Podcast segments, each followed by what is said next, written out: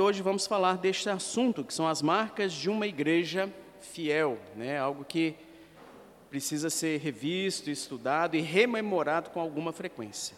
Vamos fechar nossos olhos, baixar nossas frontes, clamar a Deus por orientação. Senhor Deus e Pai, te louvamos pelo dia do Senhor. Te louvamos, ó Pai, pela igreja peregrinos, pela estrutura que nos permite nos reunirmos para a sã doutrina, para a oração e logo mais à tarde para o culto público ao Senhor.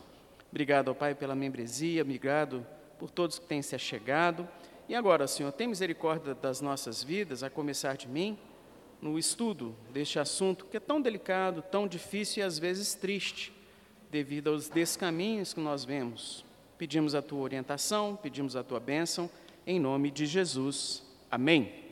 Queridos, então vamos com algumas definições, né? os irmãos já estão acostumados com essa abordagem que a gente faz. E para o nosso símbolo de fé inicial, que trata do assunto de igreja e dá duas básicas definições importantíssimas e fundamentais, é a Confissão de Fé de Westminster, ele fala da igreja como sendo católica universal. Nós vamos resgatar o termo católica, tirando da igreja romana e trazendo para a sua aplicação verdadeira, que é universal, ou seja, de todas as nações existem crentes, não é só uma nação, como era no Antigo Testamento, só Israel que tem igreja. Agora, a igreja é, de fato, católica ou universal. Essa é, universalidade, na próprio termo que a igreja romana usa, há uma contradição, né? Porque a igreja católica romana. Ué, se ela é católica, como que ela é romana? Né? Se ela é universal, como que ela é restrita? Mas a gente não vai avançar nesse assunto nós reformados entendemos a existência, ou a própria palavra nos mostra a existência de uma igreja invisível, que ela consta do número dos eleitos que já foram, que são agora, que ainda serão reunidos no corpo de Cristo, que é o cabeça da igreja, e a igreja é a sua esposa, a plenitude daqueles que cumprem tudo em todas as coisas prescritas. Logicamente que essa, esse cumprimento será no porvir. Então, existe essa igreja invisível, desde Adão até o último crente que se converter, vai compor essa igreja do Senhor.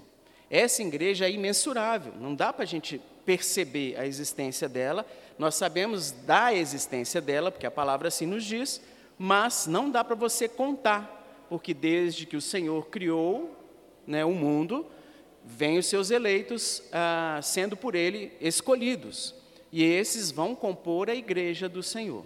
Teve tempos em que a igreja ficou pequenininha, né? Por exemplo, na Arca de Noé. Era a família ali, não tinha mais igreja, o resto estava tudo destruído. E existe, sim, essa igreja visível, que consta de todos aqueles que, pelo mundo inteiro, professam a verdadeira religião juntamente com seus filhos. Aqui o nosso símbolo de fé não vai entrar muito na especificidade da igreja local ou particular, mas está se referindo a isso mesmo. São aquelas igrejas que, ah, a igreja presbiteriana Peregrinos, que se reúne lá perto do aeroporto, a igreja, primeira igreja presbiteriana, que lá no Afonso Pena, ah, a igreja batista de Getsemane, ah, a oitava igreja, a igreja congregacional, tal lugar. São as igrejas de Cristo que se reúnem em diversos locais. E um exemplo disso já consta no, Antigo, no Novo Testamento, lá quando Paulo fala a igreja de Corinto, aqui embaixo, né? 1 Coríntios, capítulo 1, 2, abre aí. Deixe sua Bíblia mais ou menos à mão, porque a gente vai precisar de passear por alguns textos. 1 Coríntios 1, 2. Então, Paulo aqui está se referindo a uma igreja local, né, uma igreja uh, específica que se reunia na cidade de Corinto. E ele diz da seguinte forma, 1 Coríntios 1, 2: A igreja de Deus que está em Corinto, aos santificados em Cristo, chamado para ser santos, com todos os que, em todo lugar, invocam o nome de nosso Senhor Jesus Cristo, Senhor deles e nosso. Essa epístola, essa carta aos Coríntios, tinha um destinatário inicial, igreja que se reúne em Corinto, mas era para ser divulgada para um destinatário secundário, a igreja invisível daquele momento histórico, a igreja que se reunia em qualquer outro lugar. Então, Corinto, olhou, aprendeu, pegou doutrina, espalha essa, essas instruções que eu estou dando nesta epístola. Então, para a igreja específica local e para a igreja invisível e outras igrejas que estivessem reunidas de uma forma abrangente. Então, nós vemos essa divisão aí. E essa questão da história, como é que fica isso? Podemos fazer um resgate bem primordial na história da humanidade, se vocês se recordarem de Gênesis 3,15. Já estudamos isso aqui com o pastor Bruno também, que é o momento imediatamente após a queda. Deus criou o homem, criou a mulher, lhes deu o mandato, né, lhes deu, é, é, ele fez um pacto com o homem, o pacto das obras, que tinha um mandato cultural, um mandato espiritual e um mandato social.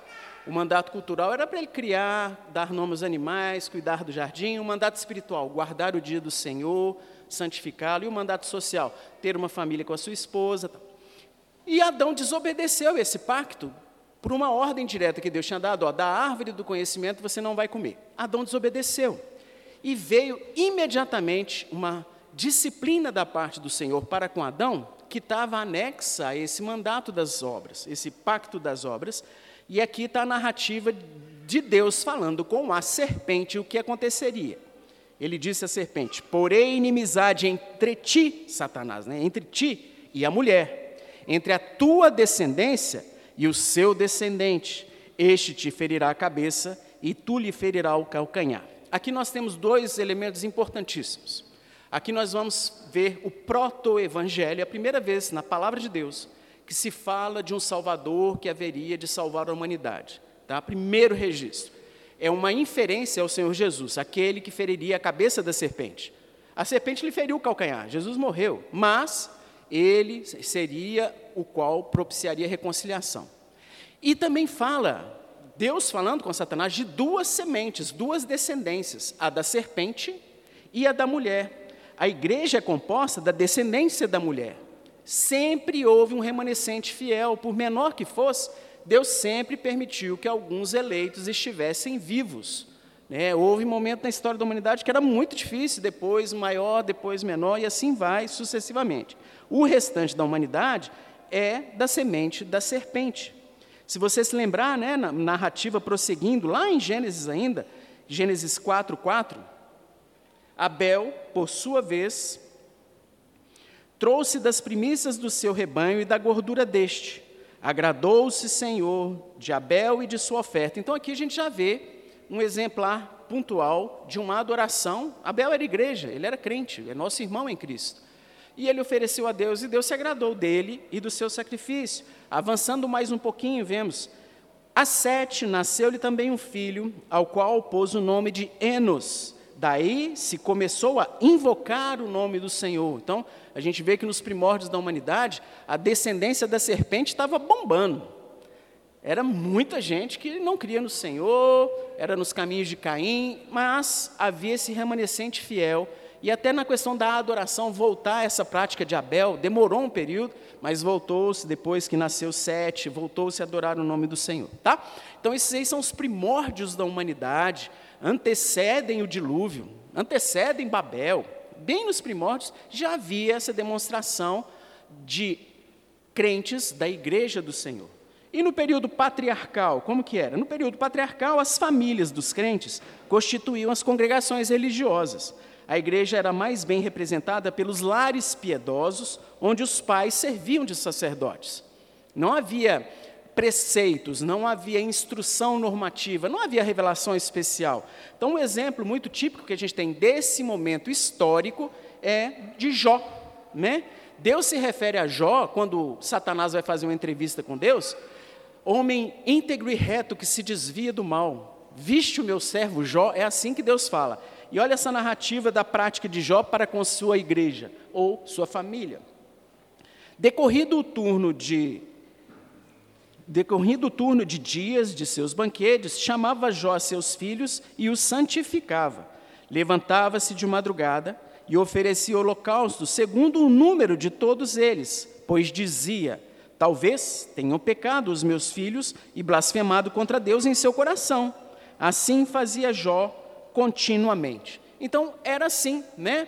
Melquisedeque, a igreja, a Bíblia não fala especificamente, só falava que ele era um sacerdote do Deus Altíssimo. Isso era o período patriarcal também, né? no qual aparece o personagem Abraão.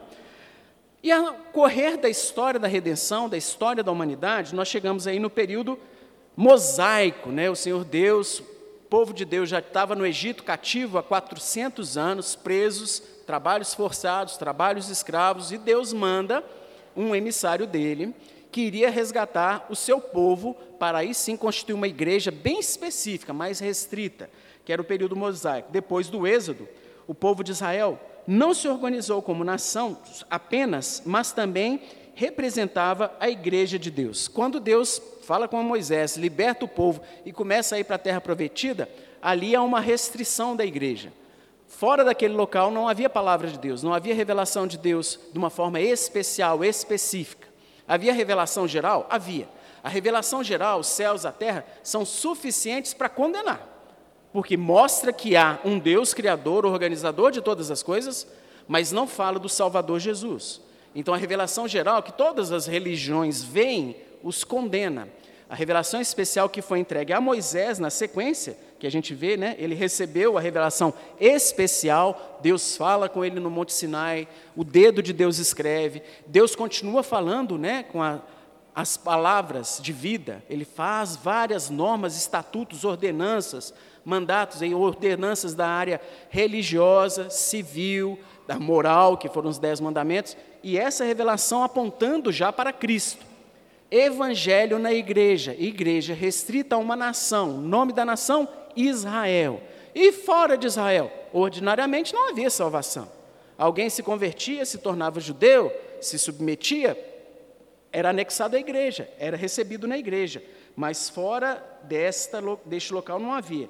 Então transcendia agora a devoção familiar, aquela devoção tribal, né, que era anteriormente, e a verdadeira religião se expressava por quê? Porque já haviam preceitos, estatutos e ordenanças de Deus diretamente para o seu povo, sempre arraigados, amarrados a Cristo. Mas César, mas não tem nome de Jesus, não fala Cristo. Sim, mas tem todo o processo sacrificial, todos esses elementos religiosos que mostravam a necessidade de sangue, de morte, de reconciliação, de confissão, da incapacidade humana, tem que estar fazendo isso constantemente. Então, tudo isso era um evangelho obscuro, um evangelho por sombras, mas era um evangelho. O evangelho pregado na igreja de Israel, a igreja da antiga dispensação. Ok? E vamos chegar então no Novo Testamento, né? A igreja do Novo Testamento e a da antiga dispensação são a mesma, aquela igreja invisível que eu falei inicialmente. Crente, crente, crente, crente. Crente pela fé, crente pela fé. Crente pela fé no Messias, que viria. Crente pela fé no Messias, que já veio. Eles e nós, pela graça eram salvos, isso não vem deles, era dom de Deus, não de obras para que ninguém se gloriasse. Pela graça sou salvo, mediante a fé. Isso não vem de mim, é dom de Deus, para que eu não me glorie. Mesmo jeito, mérito nenhum neles, mérito nenhum em nós, mérito de Cristo. Igreja, igreja. Antiga aliança, antiga dispensação, nova aliança, responsabilidade da revelação já completa. Né? No que se refere à natureza essencial, ambas consistem de crentes verdadeiros, mas também na sua organização externa, tem representantes de bons e maus. O que, que é isso, César? tanto naquela igreja da nação de Israel, quanto hoje na igreja pós-vinda do Senhor Jesus, tem pessoas que participam da igreja visível local e que não são crentes de fato, não são regenerados. Estão conosco, participam conosco, comungam, são recebidos, mas nunca se arrependeram dos seus pecados. Nem todos os que nasceram israelitas, nem todos os filhos de crentes são regenerados. Temos que orar pelos nossos filhos, temos que evangelizar nossos filhos, pregar na expectativa de que eles se arrependam dos seus pecados. Assim como em Israel. Eles deixam de ser igreja local? Não. São igreja. Mas não significa que essa igreja local é parte da igreja invisível. Por isso nós batizamos nossos filhos. Eles são recebidos na igreja pelo batismo, instituído, substituindo a circuncisão no Novo Testamento. A igreja então foi separada da vida nacional de Israel, né? Esses limites nacionais e físicos foram eliminados e agora uma promessa que foi feita no pacto no pacto abraâmico ou pacto da promessa. Vocês lembram que o fogareiro passou no meio das carnes partidas? O pastor Bruno falou bastante isso. Aquilo era uma representação de um pacto, né? Um pacto de concessão real, unilateral. Abraão não ia cumprir, ele não ia conseguir obedecer tudo, mas Deus falou: em ti serão benditas todas as famílias da terra. E agora, na nova dispensação, isso se realiza. Por quê? Não havia mais restrição física à nação de Israel. Todos os povos, línguas e nações seriam alcançados pelo evangelho da graça, pelas boas novas. Vocês são pecadores, arrependei-vos. O Senhor Jesus já veio, pagou o preço da reconciliação com o Senhor Deus. Arrependei-vos, porque está, sendo, está chegando o dia do juízo. Esse evangelho é um pouco mais duro, né? Mas é um evangelho mais, mais bíblico, não é frufru. Vem para a minha igreja que você vai ser feliz, vem para a minha igreja que você não vai adoecer, não. A Bíblia não fala isso. A Bíblia fala da sua necessidade de arrependimento, da sua depravação, da salvação por meio do Messias, o Cordeiro de Deus que tira o pecado do mundo. Essa é a verdade bíblica. Então, posto essa narrativa, esse histórico da igreja, no qual continuamos vivenciando até que o Senhor Jesus volte, nós vamos quebrar agora, meter o pé mesmo no senso comum. Se você parar aí relaxadamente, rapidinho, né? É, para que, eu vou na igreja? Por que, que eu estou buscando a igreja?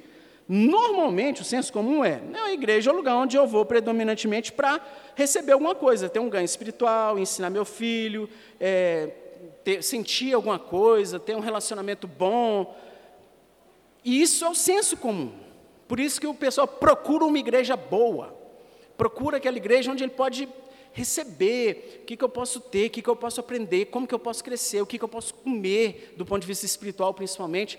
Porém, queridos, isso não é a referência bíblica de uma igreja boa para você. Não é.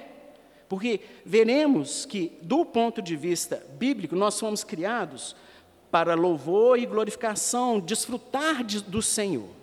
Esse glorificar a Deus e gozá-lo para sempre pode ser feito através da obediência, dos preceitos e da grande comissão de Deus. Obedecer o que Deus requer de nós e cumprir a comissão, é ir por todo mundo fazer discípulos. Isso que é a grande comissão, seja no seu consultório, seja no açougue, seja no carro, seja no seu trabalho, seja na sua família, seja no ambiente acadêmico que você tem frequentado, grande comissão para toda a igreja. Então está mudando um pouco o aspecto, né?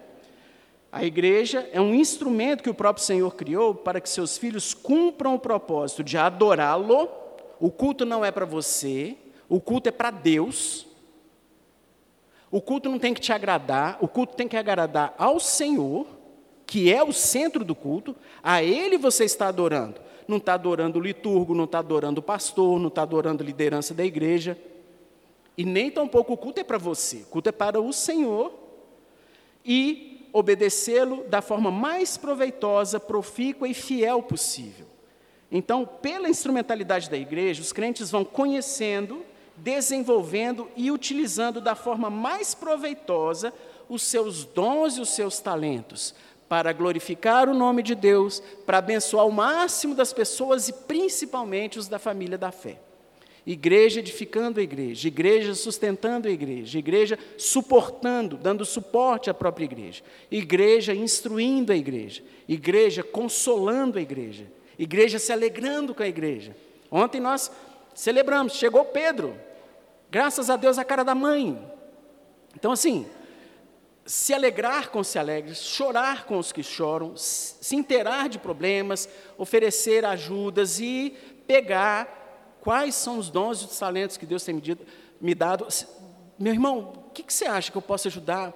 E descobrir seus dons e talentos e usá-los para a glória de Deus. Tem que usar, não basta saber que tem o dom e ficar enterrando isso, não pode. Você se lembra da parábola dos talentos? Né? Um, dois, cinco. Você lembra o que aconteceu com o que tinha um talento e não usou? Ele foi para o inferno.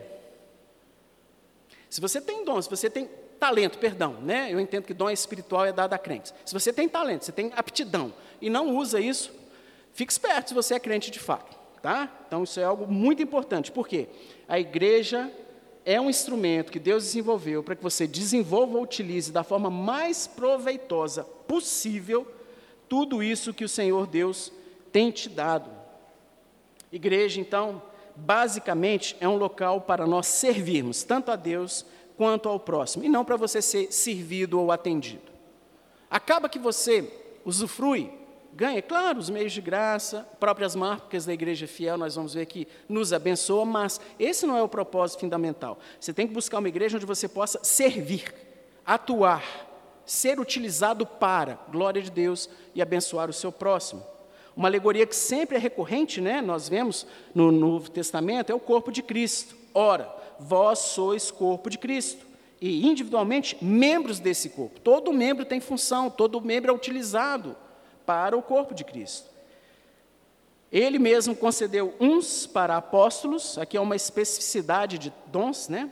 Uns para apóstolos, outros para profetas, outros para evangelistas, outros para pastores e mestres, com vistas ao aperfeiçoamento dos santos, para o desempenho do seu serviço, para edificação do seu corpo. Gente, é trabalho para abençoar, trabalho para abençoar, trabalho para abençoar. Tem nada passivo aqui, ficar contemplando, vendo se foi bom, se não foi bom, se te arrepiou, não te arrepiou, se você chorou, não chorou no culto, tem nada disso. Trabalho, trabalho. Versículo 15. Mas, seguindo a verdade em amor, cresçamos em tudo naquele que é o cabeça, Cristo, de quem todo o corpo bem ajustado e consolidado pelo auxílio de toda junta, segundo a justa cooperação, de cada parte efetue o seu próprio aumento para a edificação de si mesmo em amor. Isso é igreja, gente. É o corpo que trabalha, é o corpo que descobre sua função, é o corpo que potencializa sua atuação. Ora, estuda, pede auxílio aos irmãos, pede alguém para te falar que área que você acha que pode estar tá dando uma ajuda, está dando uma força, e desempenhe a sua função enquanto corpo de Cristo. E finalmente, voltando a 1 Coríntios, assim também vós, visto que desejais dons espirituais, procurai progredir para a edificação da igreja. Tem dom? Tem dom. Para quê? Para edificar. Tem dom? Tem. Para quê? Para construir, para ajudar, para abençoar. Esses são os dons dados à igreja, os que se arrependeram dos seus pecados e que se congregam num local, numa igreja particular, específica, né, que é parte dessa igreja visível. Beleza? Um assunto aqui que é interessante é a questão da unidade da igreja. Eu falei que existem igrejas locais, mas e como é que fica essa unidade no que se refere à igreja universal e mesmo essas unidades mais locais? A gente vai usar aqui o Berkoff, um grande teólogo, muito bom, que faz uma dissertação boa nesse assunto aí, dizendo assim: a unidade da igreja não é primariamente de caráter externo, mas sim de caráter interno ou espiritual. É a unidade do corpo místico de Jesus, da qual todos os crentes são membros. Então ele começa falando daquela citação da nossa confissão de fé da igreja invisível, tá? Basicamente, ou centralmente, essa unidade é uma unidade é, imperceptível, mas biblicamente incontestável. Por quê? Tem crente aqui, tem crente no Japão. Não tem a mínima ideia de quem são, mas tem. Quem são esses? Os que já se arrependeram de seus pecados é o corpo que é dirigido pelo cabeça, o Senhor Jesus Cristo, que também é o rei da igreja. Então, esta é a unidade real e inquestionável da igreja do Senhor. Todos os que pertencem à igreja participam da mesma fé, são solidamente interligados pelo comum laço do amor e têm a mesma perspectiva gloriosa do futuro seja batista, seja anglicano, seja presbiteriano, seja de qual denominação for, se é da igreja invisível, participa dessa realidade e dessa unidade. Beleza? São os nossos irmãos em Cristo, aqueles que Deus elegeu. Tem cara aí que Coreia do Norte, vai lá, pega o Novo Testamento, lê, o Espírito fala através da palavra, ele se arrepende e vai para uma solitária. O cara nunca conseguiu participar de um meio de graça e é da igreja, é da igreja invisível. Nunca foi recebido na igreja local, formalmente, mas é da igreja. É o caso, né? Extraordinário. Não está na igreja, extraordinariamente, esse exemplo que eu dei, o cara na Coreia do Norte, coitado, foi preso por se arrepender, professar o nome de Cristo e está na solitária sem nunca ter entrado numa igreja, mas ele é igreja, faz parte dessa unidade que eu estou falando. A doutrina da unidade da igreja normalmente é eclipsada, ela é obscurecida é, pela multiforme ou pluriforme divisão das igrejas locais. Por quê? Tem denominação, tem um tanto de denominação. Várias igrejas. E isso realmente eclipsa um pouco essa realidade espiritual da unidade da igreja. Todos membros do corpo de Cristo. E é natural que seja levantada uma questão. E essas divisões, elas não militam contra a doutrina da unidade da igreja visível? Poxa, esse troço não é errado haver denominações? Aí Berkoff vai responder. Algumas divisões, como as causadas por diferenças de lugar, diferença de língua, são perfeitamente compatíveis com a unidade da igreja. Né? A igreja que se reúne em Malawi, a igreja do nosso irmão Mateus Pimpão em Angola, a igreja do Solanki na Índia. Totalmente diferente da gente, língua diferente, ambiente diferente, mas nossos irmãos em Cristo. E apesar de tantas diferenças dessa multiforme apresentação e organização local, tal, a gente sabe que são igrejas. O problema é quando as divisões se originam em perversões doutrinárias, abusos sacramentais que realmente prejudicam o, a unidade da igreja. Estas últimas, que eu falei, os abusos, né, as perversões, se devem à influência do pecado, ao obscurecimento do entendimento, ao poder do erro e à obstinação do homem, porque nessas divisões causadas por erros, é o homem, em sua pecaminosidade, querendo coisas que não são prescritas ou orientadas na palavra de Deus, que acaba levando a igreja ao erro, a sua liderança. Outra pergunta legítima que poderíamos fazer?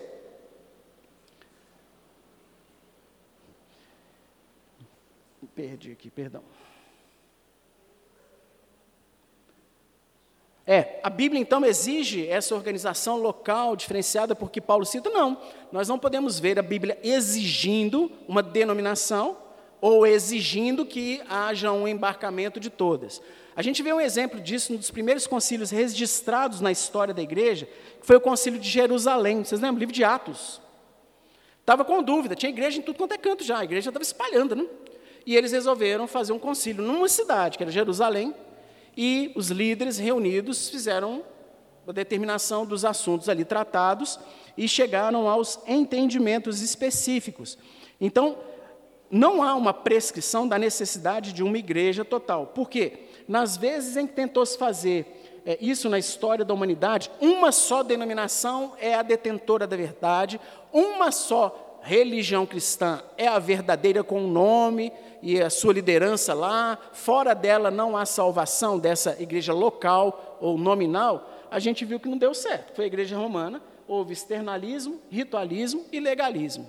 E é interessante que se você for recapitular como que foi o surgimento da igreja romana, foi uma coisa que inicialmente pareceu boa e que descambou. Até o século I, segundo, início do terceiro, quem era crente era crente raiz. Quem era cristão era perseguido, discriminado, açoitado, morto. Para você ser cristão, você tinha que ser mesmo. Aí, depois de Constantino, veio o período, a igreja começou progressivamente a ser oficializada e aceita como a igreja do Estado. E, infelizmente, começou a descambar. Sempre houve remanescente fiel, gente. Mesmo depois de Constantino, nos primórdios da igreja romana, sempre teve crente, fiéis no Senhor, nossos, os, os, nossos pais da fé e do tempo, né, do, dos primeiros lá, da patrística, sempre houve crentes, crentes fiéis, mas essa tentativa de falar que só tem naquela igreja, só na igreja romana, descambou nesses elementos que nós vemos aí. Tá? E essa questão, então, contemporânea da multiformidade das igrejas, nós vemos que isso é uma característica principal do protestantismo, do cristianismo evangélico ou protestante. E, na verdade, ela resulta da direção providencial de Deus. Isso não significa, porém, que a igreja não deve lutar ou buscar por uma maior unidade na medida do possível da igreja externa, de ter um maior é, relacionamento, fraternidade com outros irmãos de outras denominações. O ideal sempre deverá ser dar a máxima expressão adequada à unidade da igreja. Isso aí é claro, né? Nos unirmos com irmãos de outras denominações com objetivos comuns, externarmos isso ao magistrado, externarmos isso à sociedade, sem problema nenhum, glorifica o nome de Deus. Entretanto, queridos, o que não podemos é procurar essa unidade às custas da verdade e entrar na onda do subjetivismo e do relativismo. Não, não, não, não tem uma verdade só, não. Nós cremos que existe uma verdade só, doutrinárias.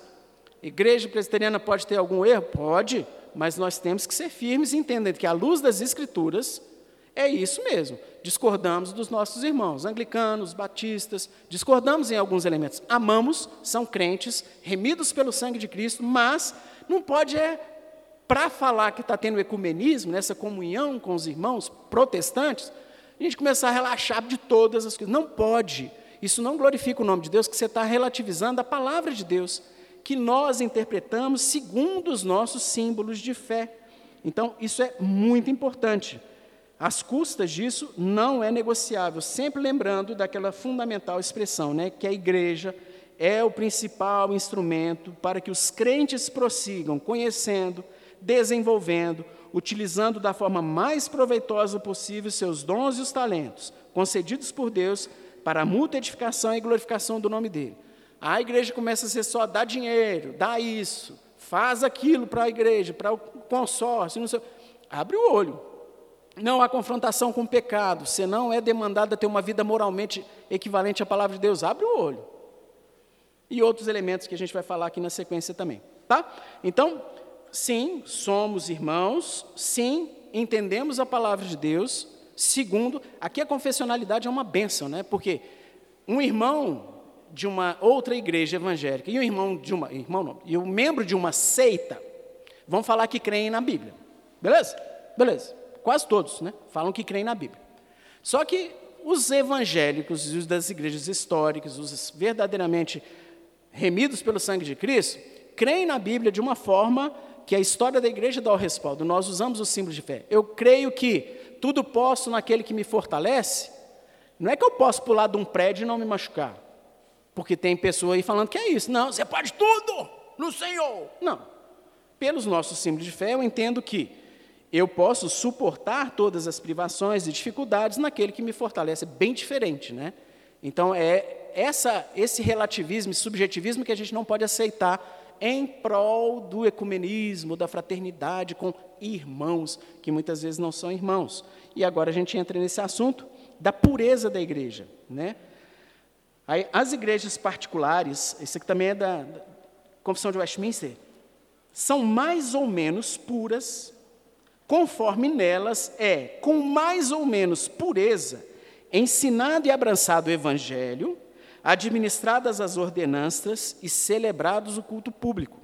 Esses elementos são fundamentais para falar ou ter uma noção da pureza de uma determinada igreja local, particular. A gente está falando agora é igreja presbiteriana peregrinos, igreja não sei das quantas. Tal. Agora a gente está começando a falar dessa especificidade das igrejas locais. E a questão, meus irmãos, ah, igreja tal, não sei o quê, do reino de Deus. Várias, a maioria delas, o Supremo Concílio já as ca categorizou, ouviu pelos seus sua doutrina, tal que são sinagogas mesmo, Satanás. Não, não, tem, não fala de Jesus como Salvador, tem que dar dinheiro. Então, o número não significa fidelidade. O pragmatismo, porque a igreja está entupida de gente, não significa que é a igreja irmã e não significa que ela é uma igreja pura. Olha só um exemplo. Abra, por favor, aí, 1 Coríntios. Esse eu não transcrevi, não. Olha essa passagem. A igreja estava bombando, a igreja de Corinto estava cheia de gente. Cheia. Se isso fosse evidência, e essa, essa, essa, esse tanto de gente, essa, essa bombada que a igreja estava dando, o povo lá estava até ficando orgulhoso, né? Estava achando, nós, nós somos bons demais, nós, é, é 10. Então, 1 Coríntios 5, de 1 a 5, diz assim, Paulo né, dá uma exortada Geralmente se ouve que há entre vós imoralidade, imoralidade tal, como nem mesmo entre os gentios, isto é, haver quem se atreva a possuir a mulher de seu próprio pai. E contudo, andais vós ensoberbecidos, e não chegastes a lamentar, para que fosse tirado do vosso meio quem tamanho ultraje praticou? Eu, na verdade, ainda que ausente em pessoa, mas presente em espírito, já sentenciei, como se estivesse presente, que o autor de tal infâmia seja, em nome do Senhor Jesus, reunidos vós em meu espírito, com o poder de Jesus Cristo, nosso Senhor, entregue a Satanás para a destruição da carne, a fim de que o espírito seja salvo no dia do Senhor Jesus. Então aqui Paulo faz uma sentença de disciplina eclesiástica excomungando uma pessoa na esperança de que no dia do Senhor Jesus ele seja salvo. Não vou entrar na exegese específica dessa parte, que é muito complexa, mas o respaldo dela é Mateus 18, que a gente vai ver um pouquinho logo à frente. Paulo fala assim, gente, que, que é isso? Vocês estão achando que vocês são bons porque tá, tem, tem muita gente em Corinto? E nem pecado de moralidade explícita. Vocês estão tratando, que, que é isso? Que pureza de igreja é essa? E ele pá, dá uma varada mesmo, com força, sem dó nem piedade. Então, todo esse arcabouço que a gente fez da história da igreja, definição de igreja, igreja invisível, visível, a igreja no contexto da evolução da história da redenção ou da história da humanidade, vemos as, os sinais de pureza da igreja e vamos entrar agora no tópico da aula mesmo, que são as marcas da verdadeira igreja. Esse título bonito e muito legal passou a ser usado desde a criação da Confissão Belga, no seu artigo é, 29, né? Confissão Belga dos Padrões são a primeira redação de padrões doutrinários das igrejas reformadas. Então, 1517, é, Reforma Protestante, as igrejas começaram a se estruturar tal, e veio a necessidade, igual a gente já viu isso numa aula há alguns anos, de que houvesse alguma unidade de confissão. Porque muitos crentes criam na Bíblia, mas criam como, né? Era na Batista? Não e tal. E havia essa necessidade, foi feita então essa confissão de fé, confissão de fé belga, em 1561. Vai, cadê? Perdeu. Era para ter um, um, tracinho aqui, custei para fazer o tracinho, que dó. 1561, estava aqui em, em romano. Aqui, ó. Aí eu fico pensando, né? Em 1561, eles escreveram: devemos distinguir pela palavra de Deus qual é a. 1561, gente. Não tinha passado nem 60 anos depois da reforma, depois da, da reforma protestante. Qual é a verdadeira igreja? Pois todas as seitas que há hoje no mundo arrogam para si o nome de igreja. Em 1561 o bicho estava pegando. E 2021, tá ou não tá? Todo mundo fala que é igreja. Todo mundo fala que é igreja cristã. Todo mundo fala que é crente. Porém, veremos nessas marcas da igreja fiel que o troço não é tão simplório, tão singelo de carteirinha de clube, não. O apóstolo João, já lá nos primórdios, nas primeiras décadas, ele já falava disso em igrejas já organizadas. Ó. A si mesmos se declaram judeus e não são, sendo antes sinagoga de Satanás. Fala que é, participa, mas nunca se arrependeu de seus pecados e a sua liderança, o local onde se reúnem, na igreja local, não evidencia as marcas que são imprescindíveis para você identificar minimamente que é uma igreja remida pelo sangue do Senhor Jesus. E quais seriam essas marcas, queridos? Primeiro, pratica a pura pregação do Evangelho à exposição da palavra. Mantenha a pura administração dos sacramentos segundo Cristo instituiu. Exercita disciplina na igreja para correção e punição de pecados. A verdadeira igreja, então, governa a si mesma, segundo a palavra de Deus, rejeita tudo o que lhe for contrário e tem Jesus Cristo como único cabeça da igreja.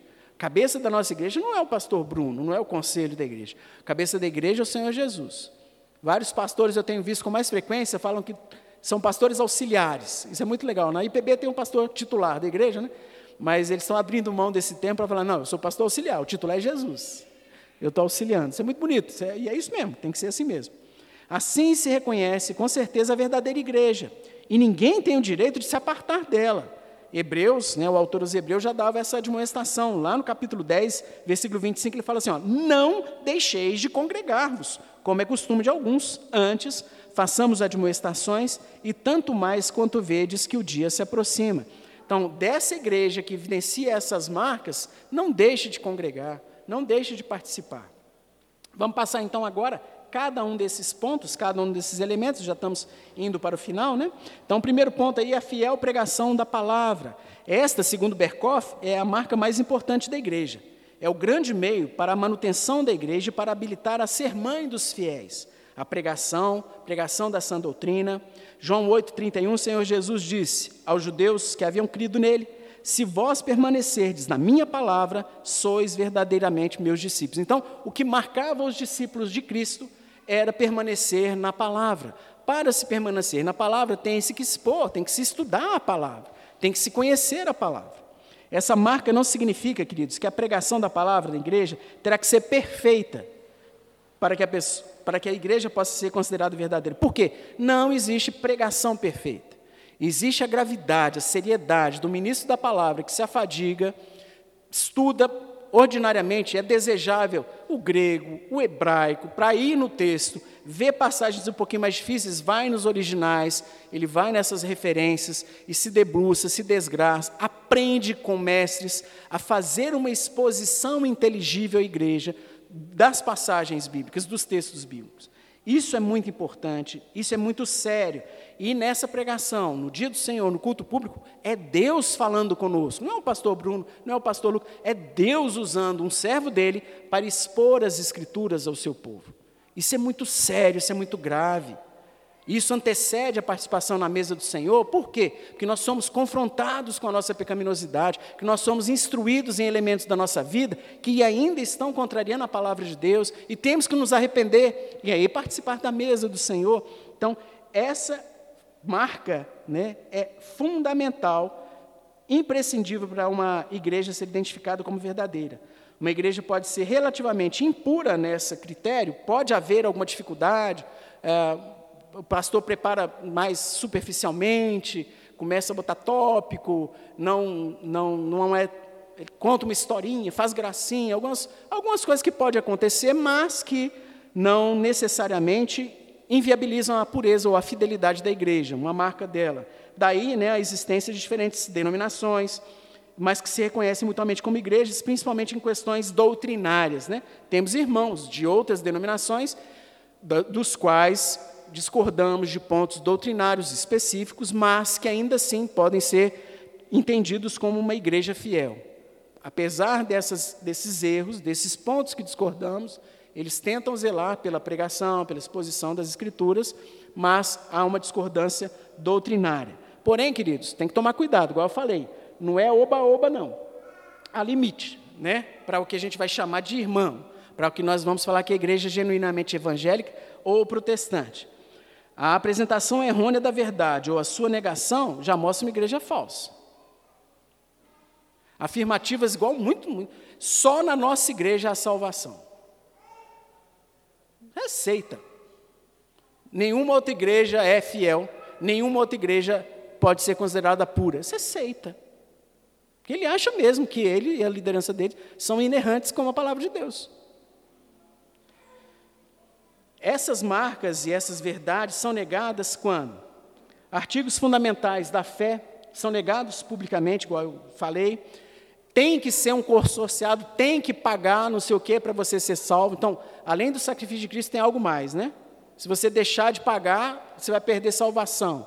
Ou se você pecar com muita força, você perde a salvação. Cuidado. A doutrina e a vida não estão sob o domínio da palavra de Deus, então, a questão da moralidade, a questão da doutrina, varia com a cabeça de quem está ocupando o púlpito naquele dia. E a confessionalidade é uma bênção, porque faz o guard-rail, né? Tá, todo mundo crê na Bíblia, sim, mas nós cremos segundo confessado nos padrões de Westminster, ou nos símbolos de Westminster. Não é cada um dando um tiro e fazendo uma interpretação segundo a sua vontade, num domingo é de um jeito, no outro domingo é do outro. Esse erro, essa dificuldade acontece principalmente quando a pregação da palavra é omitida no culto, sendo muitas vezes substituída por apresentação, testemunho pessoal e outras participações que não são a exposição das Escrituras. Começa a achar que a minha contribuição, a minha vivência é igual à Bíblia. Ao invés de, de expor um texto bíblico e avançarmos, não, eu vou falar o que aconteceu comigo essa semana. Isso não é pregação da palavra de Deus, gente, isso não é evangelho. E digo mais, irmãos, suas experiências pessoais são para você e sua família, e fique lá. Ah, você tem muita intimidade com algum irmão, que você pode até compartilhar uma experiência extraordinária, alguma coisa. Ok, mas muito cuidado com isso, porque senão você começa a fazer de experiências pessoais doutrina. E nós vemos líderes na Igreja Presbiteriana do Brasil que tiveram experiências pessoais, e por causa de experiências pessoais começa a querer por causa do que ele viveu, embasar doutrinariamente e ensinar. Isso aí é muito perigoso. É o contrário.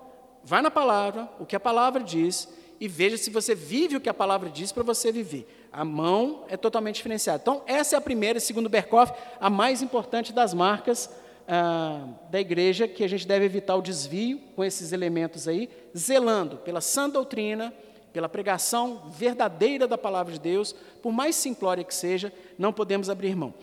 Compartilhar uma experiência interessante, alguns anos estava numa outra igreja, houve um problema, ah, um risco do pastor sair e tal, e eu já tinha um pouquinho dessa noção, falei, gente, e agora? Como é que vai fazer? Quem vai pregar e tal? E era um negócio meio iminente. Eu fiz contato com os irmãos da igreja reformada também, e eles falaram assim, ah, seguinte, nós temos aqui pregação para leitores. São pregações produzidas por ministros palavra, da palavra, a maioria deles com mestrado já em teologia, e estão prontas e disponíveis para o uso, desde que você cite a fonte. Fique à vontade. E o irmão me passou 32 pregações. Está tudo lá, está no meu arquivo do computador. Se precisar, pode usar. Você cita, é, confeccionado pelo pastor fulano de tal, e vai e faz a leitura dessa pregação expositiva de um texto das Escrituras. Eu achei tão legal, né? Porque dá uma segurança. Se alguém cai duro e seco aqui, alguém levanta, pega uma pregação para leitor e lê. É muito legal, achei muito interessante isso. Então, em rincões do Brasil, essa igreja mantém a fidelidade doutrinária e uma, uma maturidade e excelência na pregação, independente de quem está pregando. O cara tem que ser alfabetizado. Sobe e lê a pregação. O status não é para ele, não é para outro cara também, a glória é para Deus. Eu achei muito, muito interessante isso. Vamos lá. Segundo elemento que marca uma igreja fiel, a correta administração ou ministração dos sacramentos. Jamais deve separar os sacramentos da palavra, pois eles têm como conteúdo próprio a própria palavra. Eles extraem, se extraem da própria palavra de Deus. São de fato uma pregação visível ou sensitível da palavra de Deus. Você enxerga, você vê, você palpa, você come, você bebe. Devem ser ministrados por legítimos ministros da palavra, de acordo com a instrução divina. Nossos pastores são ministros da palavra e dos sacramentos. Homens que se afadigaram, se debruçaram, se prepararam anos para poder ser instrumento de Deus na administração da palavra e do sacramento. Devem ser administrados somente aqueles participantes devidamente qualificados, o batismo administrado aos novos convertidos e aos filhos de pais crentes que são recebidos como membros da igreja. A instituição do batismo, substituindo a circuncisão, é aquele momento em que entra-se na igreja. Antiga aliança, Israel. Nova aliança, igreja do Senhor, igreja local. E a ceia é administrada aos membros comungantes que tenham condições de examinar-se a si mesmos e discernir do corpo, para não comer condenação não ficar tomando veneno dominicalmente. Então, daí essa importância. Eu questiono e discuto com irmãos aí reformados que administram a pedocomunhão, menino pequenininho participando da mesa do Senhor. Misericórdia. Sério mesmo, dá um medão, porque Paulo é claro, né? É por isso que tem enfermos e não muitos que dormem, morreram porque estão participando indevidamente. Está com a cabeça na lua, não se arrepende de pecado, está e participando da mesa, isso é um perigo. E o último elemento, o fiel exercício da disciplina. O texto-chave que os irmãos devem voltar e ruminar é Mateus 18 mesmo, que é esse aí, tá bom? Se o teu irmão pecar contra ti, vai arguí-lo entre ti e ele só. Primeiro passo de disciplina eclesiástica é administrado por membresia, não envolve conselho, não envolve mais ninguém. É aquela parte, gente, do ir além do seu ambiente de conforto, e o seu irmão pecou, está em pecado, você ir por amor a ele, por amor ao Senhor da igreja, e falar assim, fulano, isso está errado, não faça isso. Se você o conquistar, né, se ele te ouvir, ganhaste o teu irmão. Se, porém, não te ouvir, toma contigo uma ou duas testemunhas para que, pelo depoimento de duas ou três testemunhas, toda palavra se estabeleça. Não deu certo? Ora por ele, clama misericórdia, chama um irmão, uma irmã piedosos. Não precisa obrigatoriamente ser oficial. Não precisa, tá? Procure outros irmãos, outras irmãs, maduros na fé, experimentados na fé, e vão admoestar. Não deu certo? Se ele não os atender, dize-o à igreja. Aí vai para os oficiais e vai para a liderança da igreja, o conselho. E se recusar a ouvir também a igreja, considera-o como gentil e publicano. Aí são os passos sequentes, né? Afastamento da comunhão, tal, e até excomunhão, se a pessoa realmente for impenitente, se não volta atrás. Nossa, mas que coisa mais enxerida na vida dos outros. Não, é não. Isso é amor, gente. Nós que somos pais aqui, que educamos os nossos filhos, entendemos isso, sabe que é muito mais fácil eu fazer de bobo e não disciplinar a Aninha quando desobedece claramente, xinga o irmão. Fala, é muito mais fácil assim, ah, Aninha, faz isso não. E continuo lá no meu jornal, continuo estudando. Continuo... O difícil é eu parar, Aninha, vamos no quarto que você vai ser disciplinado. Explicar para ela o motivo da disciplina, ela falar o nome do pecado, orarmos antes, dou a disciplina, chora para danar, oramos de novo e vamos para a vida. É muito mais difícil. Então, isso aqui, dessa prática com seu irmão em Cristo, dá um trabalho miserável. Vai dar trabalho. Você vai ter que arrumar tempo para fazer isso, para ligar, para marcar, para se comunicar.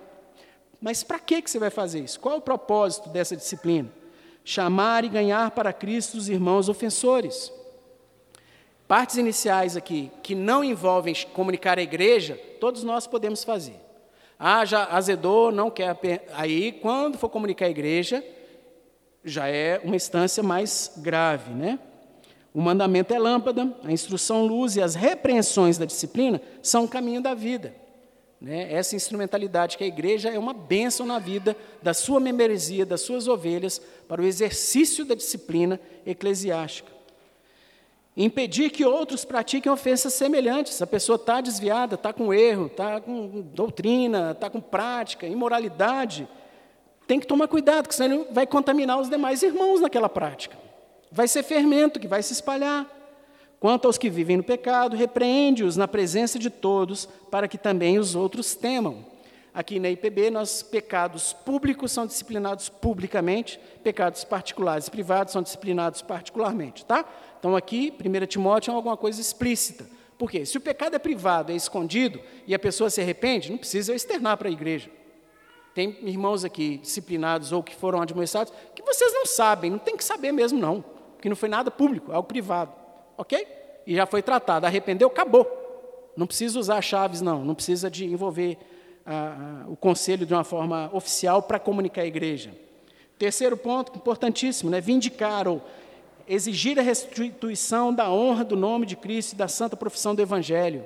Não podemos permitir. Se a gente chama cristão, presbiteriano, igreja de peregrinos, nós temos que honrar o nome do Senhor Jesus.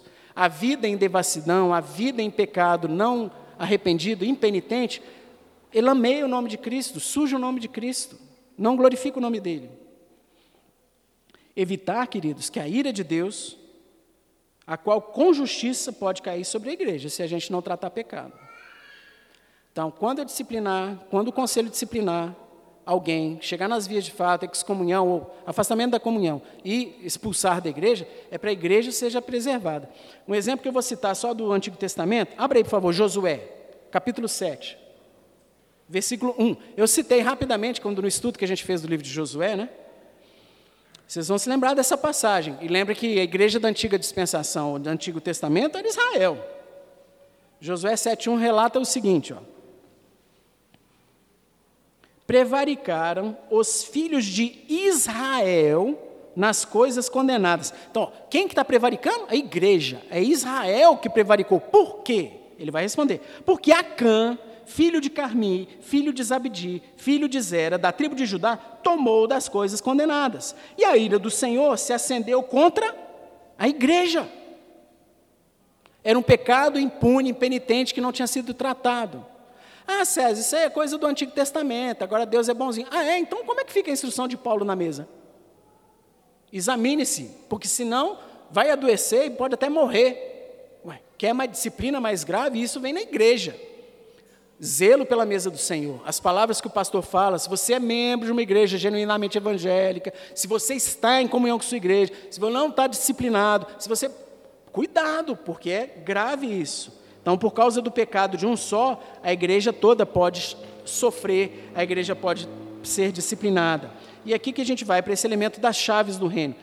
Voltando um pouquinho em Mateus, capítulo 16, a especificidade, né, a revelação desse termo e dessa aplicação.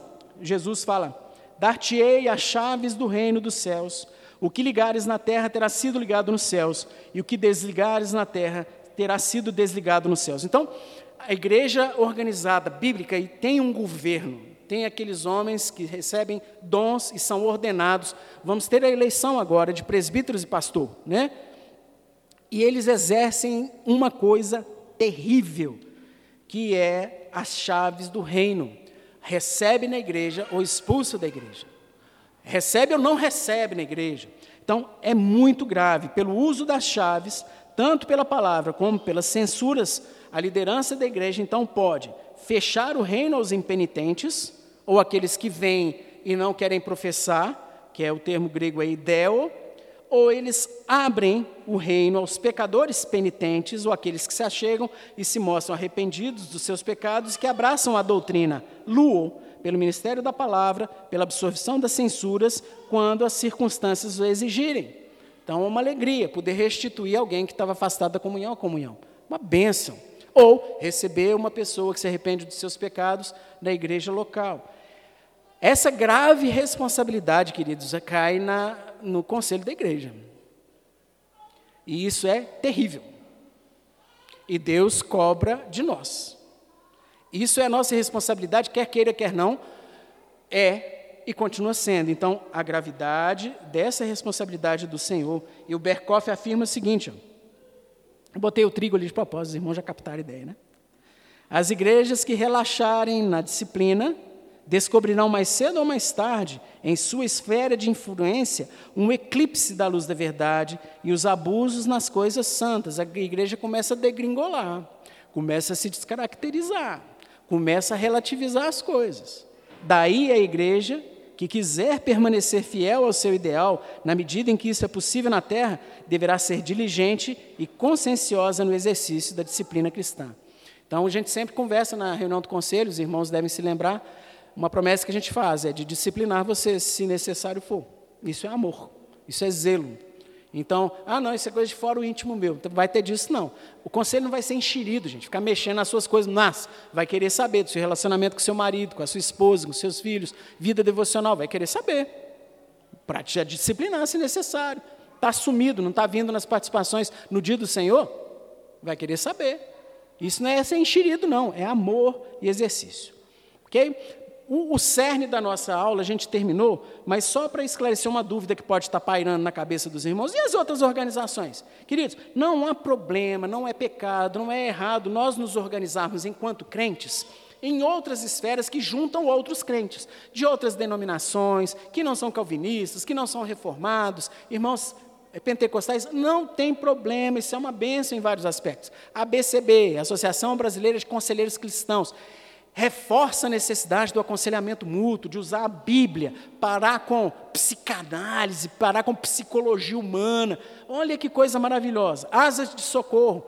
Nós damos recursos e participamos para dar aos missionários asas, né? O cara está lá no meio do mato, na Amazônia, não tem jeito de acessar, não sei tantos dias de, de barco, vai um aviãozinho pousa. Né? Então, várias igrejas participam do sustento, enviam médicos, enviam dentistas, enviam enfermeiro para fazer trabalho pontual. Educar, muitos de vocês conhecem, né? Educação de filhos. A gente fez Educação Domiciliar Reformada Brasil. Vários grupos se reúnem, na pandemia deu uma minguada, mas vários grupos se reúnem esporadicamente no Brasil e compartilham informações das famílias, material didático com cunho criacionista, ou cristão, ou bíblico. Isso é uma bênção. Né? Nessa área, principalmente da educação, principalmente que a Rê está muito envolvida no Classical Conversation, a gente está desenvolvendo contatos e relação de irmandade, de fraternidade, com irmãos arminianos. Não são calvinistas, não são reformados, mas que piedade. Crentes piedosos, sinceros, que já se arrependeram dos seus pecados. E a gente tem discordâncias doutrinárias. Eles não vão ser membros da igreja local. Não vão, eles não vão ser membros da, da igreja peregrinos. Por quê? Porque discordam de doutrinas mas com uma argumentação bíblica deles, que a liderança deles corrobora, e diferente da nossa. Os amamos, os recebemos, nos confraternizamos, quando somos convidados, vamos lá, e eles estão conosco. Então, assim, é uma bênção, mas não confunda isso com a igreja, porque não há exercício das chaves do reino, não há obrigatoriedade de pregação da palavra, com fidelidade, e não há administração de sacramento nesses ambientes aqui, beleza? são ambientes fraternos, de irmãos em Cristo, mas isso não é igreja, e isso não substitui a bênção da igreja fiel, que tem as marcas da igreja fiel. Ok? Peço perdão, queridos, pela demora. Presbítero Éder, você faz uma oração aqui para terminar, por favor?